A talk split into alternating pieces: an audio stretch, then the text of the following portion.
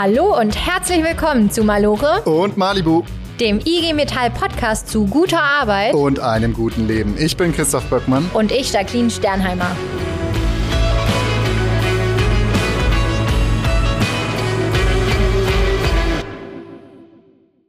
Heute sprechen wir über eine super spannende Technologie. Und zwar über einen total genialen Kraftstoff, einen neuen Kraftstoff, Wobei so neu, gut, ich sag mal neuen Kraftstoff.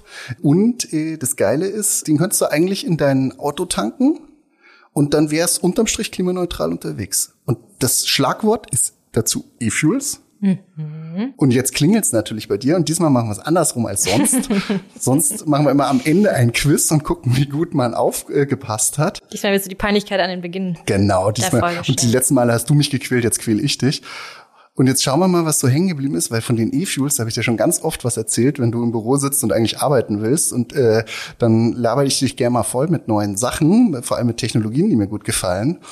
Und jetzt erklär mir doch mal, was sind denn E-Fuels? Was ist denn da hängen geblieben? Also erstmal würde ich sagen, dass ich es wirklich sehr spannend fand, weil ähm, Shame on me, ich fahre einen Diesel, die Vorstellung, dass ich den vielleicht nicht äh, bald mal austauschen muss gegen Hybrid oder E-Auto, ist natürlich total interessant und anziehend hängen geblieben ist da so halb viel, würde ich jetzt mal sagen. also ähm, äh, ich weiß, dass Wasserstoff eine große Rolle spielt. Das weiß ich und das finde ich auch interessant.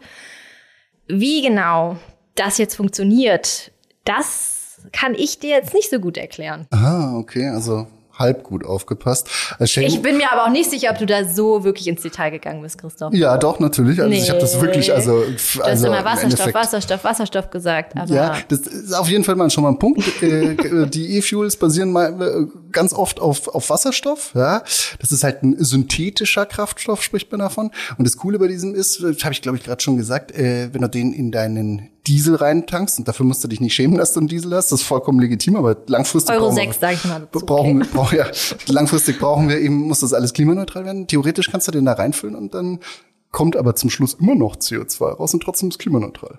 Komisch, ne? Wie ja. kann das funktionieren? Wie geht das? Vor allen Dingen, ja, genau, ähm, sehr flüchtiges Gas und das kommt dann auf einmal in diesen Motor. Genau, aber E-Fuels ist gar kein Gas, sondern das ist flüssig. Ja, mhm. deswegen Wasserstoffflüssig, äh, flüchtiges Gas, E-Fuels. Äh, komm, bevor wir jetzt weiter hier irgendwelches komisches Halbwissen verteilen. Ich war beim Wissenschaftler. Ich bin mit der Bahn nach Baden-Württemberg gefahren und habe mit einem gesprochen, der sich wirklich auskennt. Ich habe es aufgenommen, klar, sonst wird es beim Podcast nicht funktionieren. Und das hören wir uns jetzt an und dann wird einiges klarer. Da freue ich mich drauf.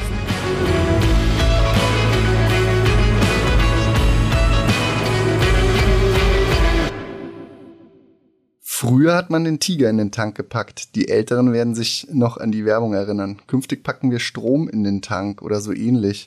Doch ist das denn die einzig wahre Möglichkeit und in welcher Form packen wir denn den Strom dann in unser Auto? Um diese Frage zu klären, holen wir uns heute wissenschaftlichen Rat. Dafür sind wir in Karlsruhe im Fraunhofer Institut für System- und Innovationsforschung und sitzen jetzt gerade doch nicht im Büro, sondern im Besprechungsraum von Herrn Dr. Patrick Plötz. Er ist hier Leiter des Geschäftsfelds Energiewirtschaft und weiß genau, wie effizient welcher Antrieb ist. Aber erstmal hallo und herzlichen Dank, dass Sie sich Zeit nehmen. Ja, hallo, schön, dass Sie da sind. So, Herr Plötz, bleiben wir mal kurz in der Vergangenheit. Haben Sie, als Sie Kind waren, irgendein Traumauto gehabt? Irgendeins, wo Sie gedacht haben, wenn ich mal den Führerschein habe, das muss es sein? Ich muss sagen, äh, als ich Kind war, da gab es gar nicht so viele Autos. Da hatten wir vor allem Trabant und Wartburg. Ah, okay, das, das sagt was vom Geburtsort aus. Ja, genau. Und äh, nee, ich muss sagen, ich ich habe keine besonders emotionale Beziehung äh, zu Fahrzeugen. Äh, ich finde, die sind wichtig und die machen uns den Alltag oft leichter, aber dass ich äh, immer gedacht habe, dieses oder jenes Auto hätte ich gern, das nicht. Okay. Ein Trabant oder Wartburg, äh, den könnte man in Zukunft klimaneutral fahren, wenn man da E-Fuels reinpacken würde. Das Besondere dabei ist, zum Schluss kommt hinten aus dem Auspuff trotzdem CO2, aber es wäre irgendwie doch klimaschonend, klimaneutral. Wie geht das denn? Können Sie mir das erklären? Ja, das ist richtig. Ähm, die haben natürlich, wenn ich jetzt in ein verbrennungsmotorisches Fahrzeug, egal welchen Kraftstoff, synthetischen Kraftstoff, Biokraftstoff, fossilen Kraftstoff reintue, kommen aus dem Auspuff weiterhin äh, Emissionen raus. Äh, vor allem natürlich CO2, aber auch andere Sachen. Es kann klimaneutral sein, wenn bei der Herstellung des Kraftstoffs der Luft so viel Kohlendioxid entzogen wurde, wie bei der Verbrennung des Kraftstoffs dann wieder neu entsteht. Dann ist sozusagen das Fahrzeug hat trotzdem Emissionen, aber die Bilanz in Summe wäre es klimaneutral. Das kann man sich bei Biokraftstoffen noch recht gut vorstellen, dass da äh, Bäume CO2 aus der Luft nehmen und man dann, wenn die Bäume ein bisschen größer sind oder die Pflanzen generell, ähm, die Biomasse verwendet, vielleicht für die Herstellung von Kraftstoffen. Bei den sogenannten synthetischen Kraftstoffen, die also auf Basis von erneuerbarem Strom produziert werden, ist es so, dass man tatsächlich in den Prozessen das Kohlendioxid aus der Luft saugen müsste. Man spricht da von CO2-Abscheidung. Das ist ziemlich aufwendig, weil Kohlendioxid nur einen sehr kleinen Anteil äh, an der Umgebungsluft hat. Da muss man also ziemlich viel saugen und pumpen, um auch für die Kraftstoffe was zusammenzukriegen. Mhm. Also bauen wir jetzt die großen Ventilatoren und dann können alles so bleiben, wie es ist, saugen das raus und schwupps sind wir alle klimaneutral unterwegs. Wir packen dann nämlich nicht mehr den Tiger, sondern die E-Fuels in den Tank. Das könnten wir machen, aber das wäre vielleicht nicht das Schlauste. Warum? Weil wir dafür verdammt viel Strom bräuchten, äh, wenn es synthetische Kraftstoffe sind oder eben unglaublich viele Pflanzen dafür anpflanzen, ernten äh, oder Bäume fällen müssten, wenn wir das mit Biokraftstoffen machen wollten.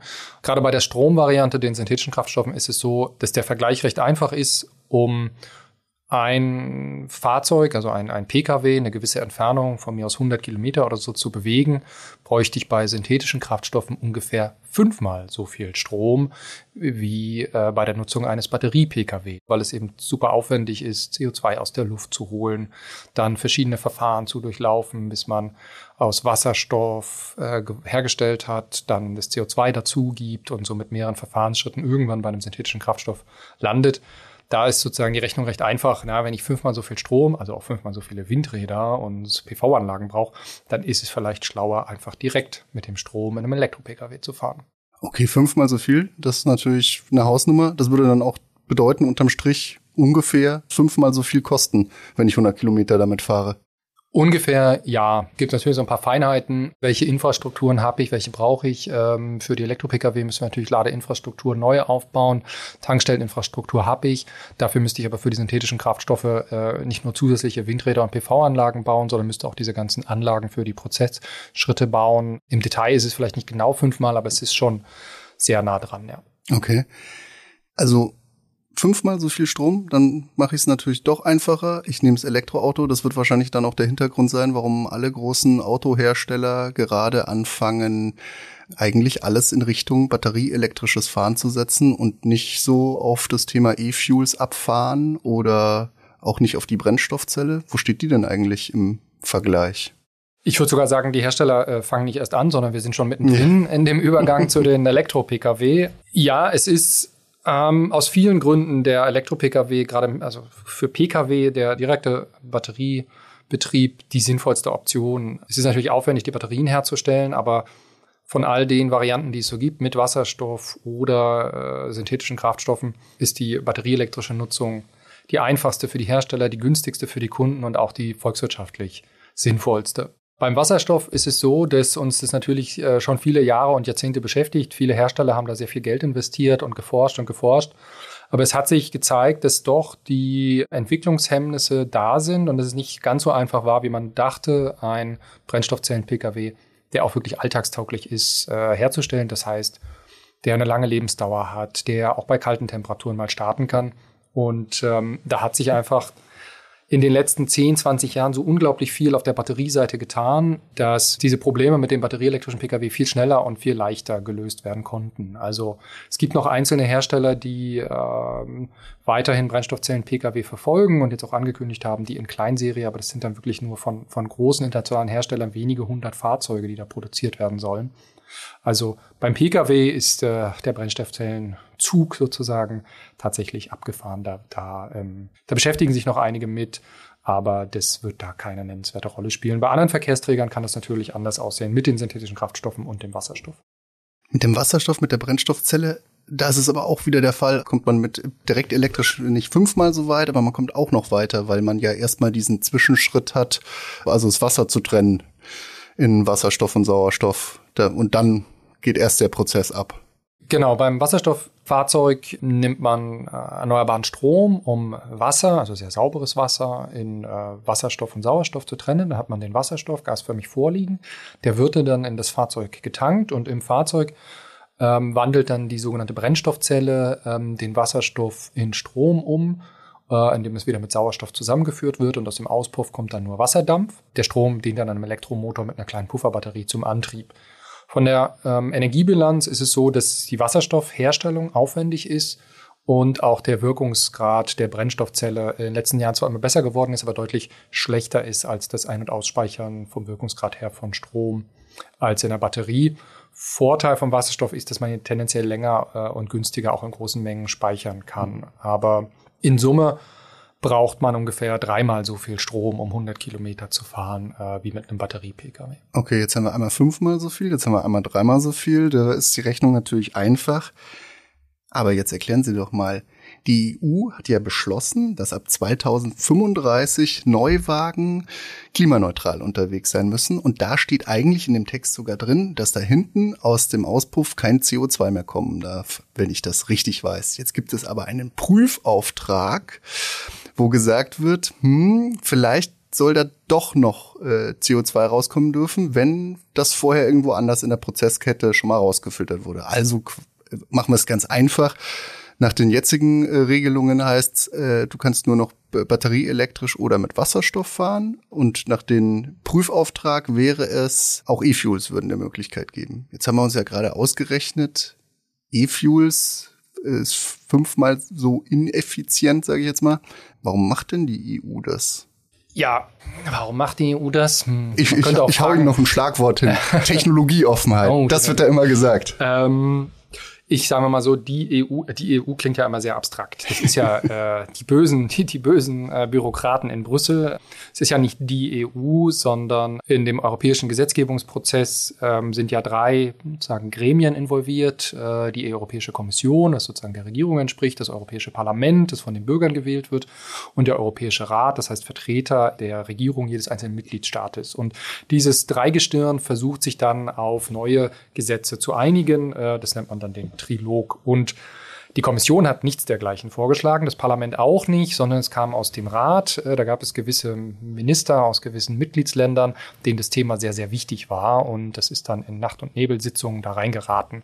Das klingt jetzt immer so dramatisch und geheimnisvoll, aber dass das einigen sehr wichtig ist, war vorher schon klar. Und das wird dann immer Nacht und Nebel, weil eben einen guten Kompromiss zu finden nicht so einfach ist. Ähm, äh, ja, der Kompromiss, wie Sie ihn beschrieben haben, ist äh, in der Tat richtig. Es gibt jetzt in den europäischen CO2-Flottengrenzwerten, das ist eine relativ klare Vorschrift, ab 2035 dürfen keine äh, Pkw mehr neu zugelassen werden in der Europäischen Union, bei denen Kohlendioxid aus dem Auspuff kommt. Ja, das heißt, Batterie-Pkw, die haben gar keinen Auspuff, die sind in Ordnung oder die sind nach dieser Regelung erlaubt und Wasserstoff-Pkw auch, äh, weil die zwar einen Auspuff haben, aber nur Wasserdampf rauskommt.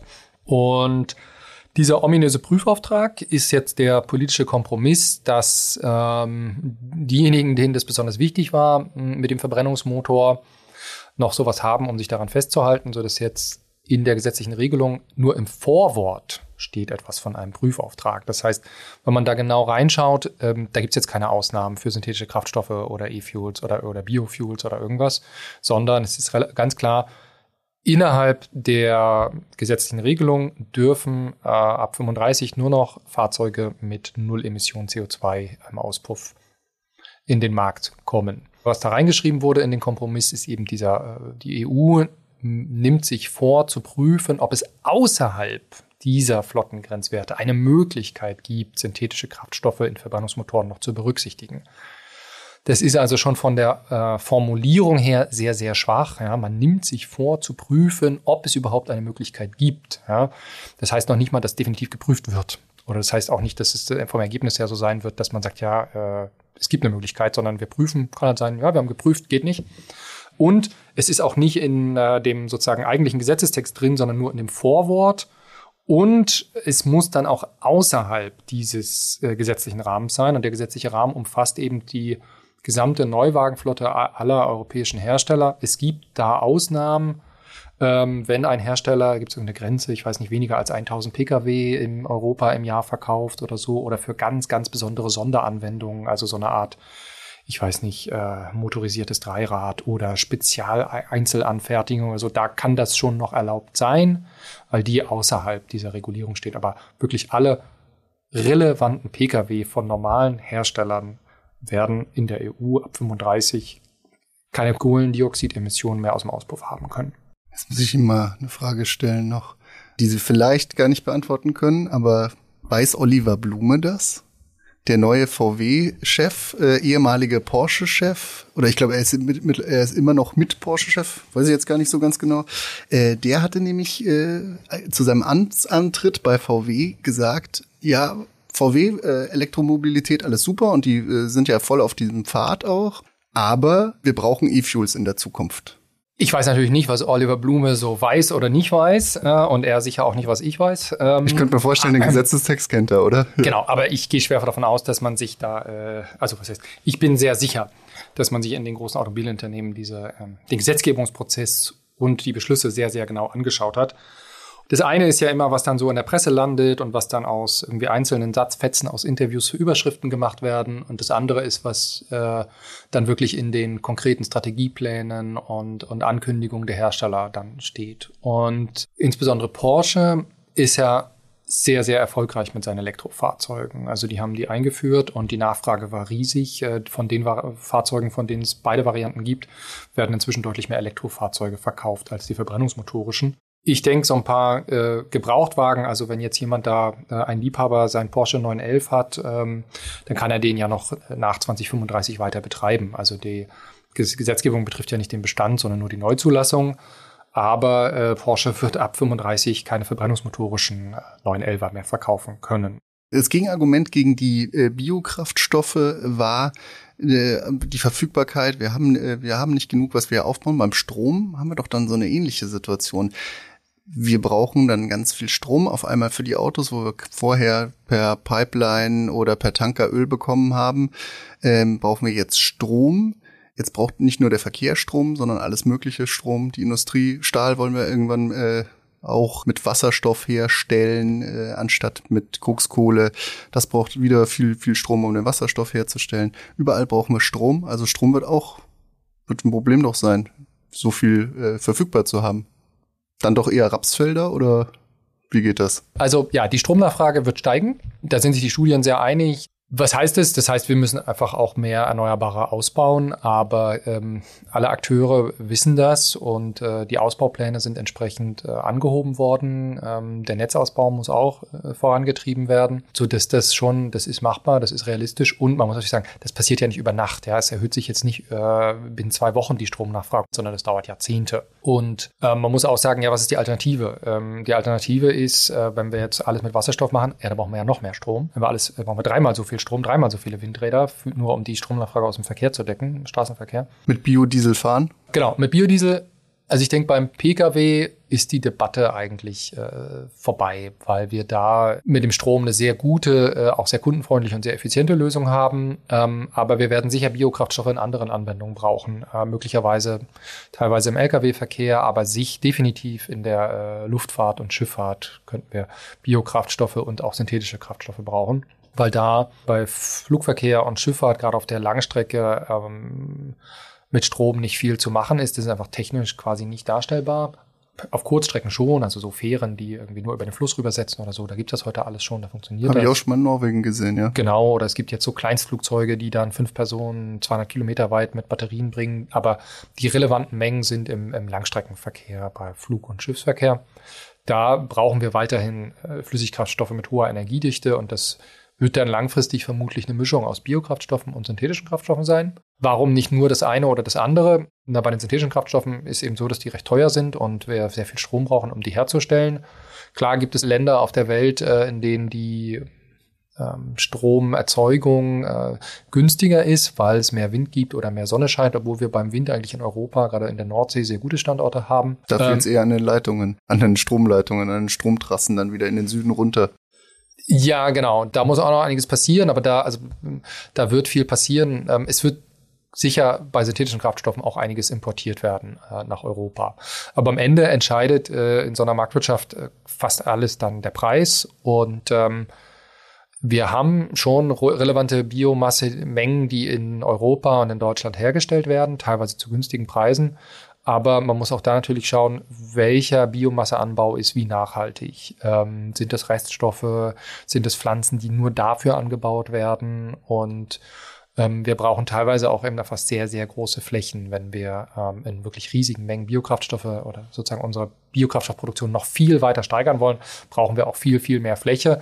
Und da kriegen wir dann einfach Probleme mit anderen Dingen. Das heißt, wir gehen eigentlich in den Studien davon aus, dass sich langfristig für die Klimaneutralität werden wir eine Mischung sehen aus Biokraftstoffen und synthetischen Kraftstoffen. Und da wird es am Ende darum gehen, äh, wie viel Biokraftstoffe können in Europa nachhaltig und zu vertretbaren Preisen hergestellt werden und zu welchen Preisen kriegen wir welche Mengen synthetische Kraftstoffe aus dem Ausland. Und da wird sich irgendwie eine Mischung einstellen, die eben je nach Preisfahrt äh, unterschiedlich sein kann. Aber wir gehen davon aus, dass es sozusagen eine Mischung aus beiden sein wird. Und weil aber die Biomassepotenziale beschränkt sind, werden wir davon im Pkw nicht so viel sehen.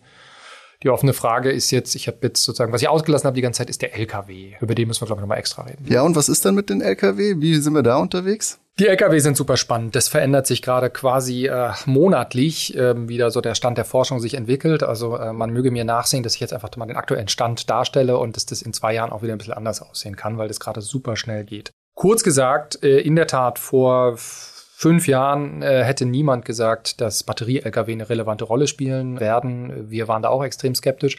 Aber ähm, wir haben alle dazugelernt, die Industrie, die Forschung, dass wir gar nicht diese riesen Reichweiten bei den Batterie-Lkw unbedingt brauchen, weil ja die Fahrer ähm, sowieso nach viereinhalb Stunden selbst im Fernverkehr eine Pause machen müssen. Und in den, selbst im Fernverkehr schafft man eben in viereinhalb Stunden nur so 400 Kilometer. Das heißt, wenn ich eine Ladeinfrastruktur habe, reichen eigentlich 400, 500 Kilometer Batteriereichweite vollkommen aus. Und damit äh, werden Batterie-Lkw auf einmal ähm, sehr realistisch und sehr machbar. Die Batterien haben sich auch so schnell, äh, so viel besser weiterentwickelt, dass wir inzwischen Ankündigungen sehen, batterieelektrische Lkw mit 800 oder 900 Kilometer Reichweite in einigen Jahren kommen könnten oder kommen werden. Also da tut sich sehr viel. Trotzdem ist die ähm, Debatte offen, welche Rolle spielen batterieelektrische Lkw, Brennstoffzellen-Lkw oder verbrennungsmotorische Lkw mit synthetischen oder Biokraftstoffen langfristig. Das hängt sehr stark davon ab, wie sich äh, welche Energieträger zu welchen Preisen wann zur Verfügung stehen würden. Also wann gibt es wie viel Wasserstoff für den Verkehr äh, in Europa zum Beispiel äh, anfangs, werden wir bis 2030, vielleicht auch bis Mitte der 30er, wird Wasserstoff relativ knapp sein in Europa, weil die ganzen Produktionskapazitäten erstmal aufgebaut werden und es Sektoren gibt wie die Stahlherstellung, die chemische Industrie, die keine Alternativen haben zu grünem Wasserstoff. Äh, und im Lkw gibt es eben noch die Alternative mit synthetischen Kraftstoffen oder mit dem Strom-Lkw. Deshalb ist da vieles unsicher, aber was sich im Moment abzeichnet, ist, ähm, alle Hersteller setzen jetzt auf batterieelektrische Lkw haben auch ambitionierte Ziele angekündigt. Alle warten derzeit äh, auf fachlicher Seite äh, auf die neuen Kommissionsvorschläge der Europäischen Kommission zur Verschärfung der Flottengrenzwerte für Lkw. Das wird ein großer Hebel werden, wann wie viele Null-Emissions-Lkw auch in Europa auf die Straßen kommen. Die nächsten Jahre wird bei den alternativen Antrieben definitiv der Batterie-Lkw dominierend sein, weil sich alle Hersteller einig sind, dass das äh, was ganz Wichtiges und was Großes ist und äh, ganz viele Fahrzeuge angekündigt haben. Ein Teil der Hersteller verfolgt zudem Brennstoffzellen-Lkw. Die sollen aber etwas später äh, in die Serienproduktion gehen, sodass wir definitiv bis 2030 erstmal mehr batterieelektrische Lkw als Brennstoffzellen-Lkw sehen werden. Für die Zeit danach ist es so, dass inzwischen die meisten Studien sich sehr, sehr einig sind, dass der Batterie-Lkw von den Gesamtkosten für die Logistikfirmen einen klaren Vorteil gegenüber dem Brennstoffzellen-Lkw hat, sodass relativ sicher da, wo die Wege mit dem Batterie-Lkw machbar sind, der Batterie-Lkw sicher den, den Vorzug bekommen wird und deshalb große Marktanteile gewinnen sollte, ist aber in besonders anspruchsvollen Anwendungen äh, mit sehr, sehr schweren Gütern oder extrem langen Strecken oder im Doppelschichtbetrieb auch andere Sachen wie der Diesel-Lkw mit synthetischen Kraftstoffen oder der Brennstoffzellen-Lkw eine nennenswerte Rolle spielen kann. Wie die Mischungen dann langfristig genau aussehen werden, vermutlich über die Hälfte batterieelektrisch äh, lang langfristig und äh, wie groß dann die Anteile der anderen da sein werden, das ist noch äh, relativ offen. Da wird gerade ganz viel gerechnet überall. Wenn wir über das Thema klimaneutrale, klimaschonende äh, Mobilität reden, da ist ein Argument, äh, was immer von den E-Fuels-Befürwortern genannt wird. Batteriefahrzeuge sind in der Produktion, die haben einen so großen CO2-Rucksack, nennen die das immer. Das bedeutet, bei der Produktion äh, fällt viel CO2 an, bei der Verbrennerproduktion ist es weniger. So jedenfalls das Argument. Muss man das mit einrechnen und wie wird sich die Rechnung in der Zukunft verändern? Ja, für die Bewertung der äh, Umweltauswirkungen einer Technologie äh, muss man natürlich alle Lebensphasen der Technologie berücksichtigen. Die Herstellung, die Nutzung und die Entsorgung, Verschrottung, Recycling. Man muss aber sagen, dass sich das sehr stark auch und sehr schnell geändert hat in den letzten Jahren. Die ersten Studien, die es so gab zur Umweltbilanz von Elektrofahrzeugen, haben teilweise auf sehr alten Daten zur ähm, den Emissionen in der Batterieherstellung äh, basiert. Das hat sich sehr schnell äh, geändert. Also ja, der Elektro-Pkw ist energieintensiver in der Herstellung, weil die Batterieproduktion aufwendig ist und hat deshalb auch leicht höhere CO2-Emissionen. Der ökologische Rucksack ist schon deutlich kleiner geworden, als er noch äh, vor einigen Jahren war. Ähm, aber die ganze Produktion wird ja auch auf erneuerbare Energien umgestellt. Da muss man vielleicht jetzt auch äh, bei dem Thema noch beachten, dass ja nicht nur der Verkehr klimaneutral wird und werden muss, sondern auch die Industrie. Das heißt, wenn ich nachher ein Auto herstelle, darf das in der Herstellung ja schon äh, null CO2 kosten. Genau. Dann wird es vielleicht schwieriger, ein Batterieauto mit null CO2 herzustellen, aber unterm Strich ist es dann kein Argument mehr. Genau, lang, langfristig wird ja unsere ganze Wirtschaft klimaneutral, äh, muss sie werden. Und ähm, damit wird irgendwann die Fahrzeugproduktion klimaneutral, die Batterieproduktion klimaneutral. Da würde natürlich auch die verbrennungsmotorische Produktion klimaneutral. Aber diese Kraftstoffe für die Verbrennungsmotoren, die sind eben sehr aufwendig und sehr teuer dann zu beschaffen, klimaneutral. Deshalb ist da Strom die einfachere und günstige Variante. Das heißt, Sie fahren jetzt gleich mit der Strom-Trambahn, äh, Straßenbahn hier nach Hause oder mit dem Stromauto oder wie sind Sie unterwegs? Heute bin ich tatsächlich mit dem Stromauto hier, mit dem Batterie-Pkw. Ähm, die letzten Tage war ich eher mit dem Fahrrad da. Okay, alles klar, herzlichen Dank. Danke Ihnen.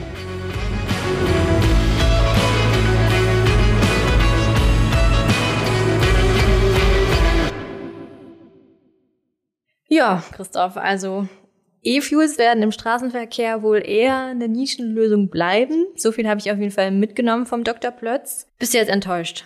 Mm, nee. No, nee. nee, ist nicht so schlimm. Okay.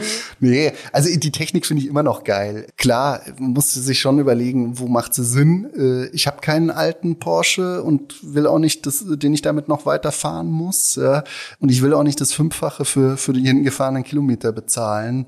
Deswegen, ja, oft wird da so über das Thema Technologieoffenheit gesprochen und äh, man soll alles machen. Aber da habe ich jetzt einen Ausschnitt mitgebracht von ihm, der war jetzt gerade nicht im Interview drin, aber den habe ich noch mal extra rausgeschnitten, dass wir mal hören, warum oder in aller Deutlichkeit sagt er da noch mal, was es mit Technologieoffenheit auf sich hat oder wieso man sich für eine Technologie entscheiden muss. Hören wir einmal rein. Als Wissenschaftler muss ich sagen, ich verstehe das nicht so ganz, was diese Technologieoffenheit äh, sein soll. Das wird ja oft schon fast ein bisschen missbraucht als Schlagwort. Ich als Wissenschaftler versuche ergebnisoffen zu sein, dass wir nichts von vornherein ausschließen, sondern alles mal durchrechnen. Aber wenn beim Rechnen und vielen Diskussionen und vielen Überlegungen rauskommt, die eine Technologie ist einfach, die ist zwar möglich, aber die ist Käse, weil sie viel zu teuer und zu aufwendig ist, dann äh, muss man ergebnisoffen, aber nicht unbedingt technologieoffen sein. Ja, also für den Pkw-Verkehr sind E-Fuels ich zitiere ihn jetzt mal, Käse, weil einfach zu umständlich und zu teuer. Aber es gibt ja auch äh, andere Stellen, wo es keine günstigere Alternative gibt. Ja, und zum Beispiel ähm, Fliegen oder beim Schiffverkehr, das äh, bleibt auch auf jeden Fall übrig und ja, ist auch keine kleine Sparte. Jetzt haben wir die, die Folge mit einer Frage, einer Frage an dich begonnen und jetzt hören wir sie auch mit ein paar Fragen auf. Also Warum das Ganze? warum diese Folge? Das ist immer eine warum, wichtige Frage. warum das Thema E-Fuels? Also die Frage ist dabei eigentlich, warum interessiert uns das, was E-Fuels können und nicht als Gewerkschaft? Warum besprechen wir uns äh, und tauschen uns aus mit, ähm, mit Experten, mit Wissenschaftlern über neue Zukunftstechnologien? Das ist total einfach, um Jobs zu sichern einfach. Also hm. wenn immer die gleichen äh, Produkte hergestellt werden, weil sie jetzt gerade irgendwie die besten Gewinne einfahren, dann äh, wird das in Zukunft nicht die Jobs halten können, weil es gibt Fortschritte und es gibt Entwicklungen und äh, da müssen wir dranbleiben und so werden Jobs gesichert. Weil nur wenn Unternehmen letztendlich in diese Zukunftstechnologien auch rechtzeitig investieren und vor allem auch in die richtigen Zukunftstechnologien, dann können diese Arbeitsplätze erhalten bleiben. Und wenn wir in die Betriebe schauen, dann sehen wir halt immer wieder, dass das auf keinen Fall von selbst läuft. Ja, viele Konzernchefs und viele äh, Unternehmenschefs, die gucken halt auf, auf, die kurzfristige Marge. Die sehen, ach ja, im Moment läuft's doch ganz gut mit dem, was wir herstellen. Dann sind die zwei, drei Jahre dabei, dann läuft's nicht mehr gut, dann kriegen sie einen goldenen Handschlag, verlassen das Unternehmen, gehen zum nächsten. Aber die Beschäftigten sind da immer noch und müssen dann mit einer ruinierten Firma zurechtkommen. Das ist scheiße, das wollen wir nicht. Äh, wir müssen halt äh, langfristig planen. Ja, genau. Wir wollen nämlich eben nicht zulassen, dass irgendwelche Standorte komplett ruiniert werden. Daher wollen wir mit unseren Betriebsräten, mit den ungefähr, keine Ahnung, roundabout 150 lokalen Geschäftsstellen, mit den Bezirken, aber eben auch hier in der Zentrale in Frankfurt, deshalb wollen wir halt auch alle mitreden. Und ähm, wir sehen immer wieder, unsere Betriebsräte kennen die Betriebe meist deutlich besser als die Unternehmenschefs. Das liegt einfach daran, dass die Beschäftigten halt dann schon vielleicht 20 Jahre oder länger dabei sind. Die kennen sich wirklich aus, die stehen an den Maschinen. Das heißt, wir haben als Gewerkschaft den Background der Beschäftigten, die nah dran sind. Wir sprechen auch mit der Wissenschaft, wie du heute zum Beispiel auch. Und wir gucken eben so diese Zukunftstechnologien dann auch gemeinsam an. Und wir gucken uns dann eben auch, wie jetzt in dem Fall an, was kann der Wasserstoff? Wie entwickelt er sich und ähm, wie geht das mit den Batterien weiter. Und das hinterfragen wir und wir hinterfragen auch immer uns selbst. Und keine Sorge, das machen nicht wir beide, also, sondern das, das machen das sind die kritische Geister. Also. Ja, aber das machen die noch klügeren Menschen in der IG Metall, ja, die da auch sich noch mit mehr ähm, Experten auseinandersetzen, mit mehr Forschern und so weiter und so fort. Und äh, auch unsere Betriebsräte. Und äh, ich habe da ein Beispiel, weil du gesagt hast, wir hinterfragen uns, dass es mir gerade einfällt. Ähm, ich habe da vor kurzem mit einem äh, Betriebsrat gesprochen, der Betriebsratschef von einem Standort ist, die LKWs bauen. Und der hat sich selber immer als äh, Wasserstofffan beschrieben. Und er hat jetzt aber auch gesagt, ja, Mai, Wasserstoff ist schon eine coole Technologie und alles, aber für einen LKW, wenn man jetzt genau schaut, wie sich die Batterien entwickelt haben, wird doch die Batterie der große Part sein und Wasserstoff in Form von, was weiß ich, Brennstoffzellenfahrzeug oder ähm, E-Fuels-Fahrzeug wird dann doch eher das kleinere sein. Also da muss man dann immer wieder gucken, äh, was ist jetzt Stand der Technik und wie entwickelt sich das, gell?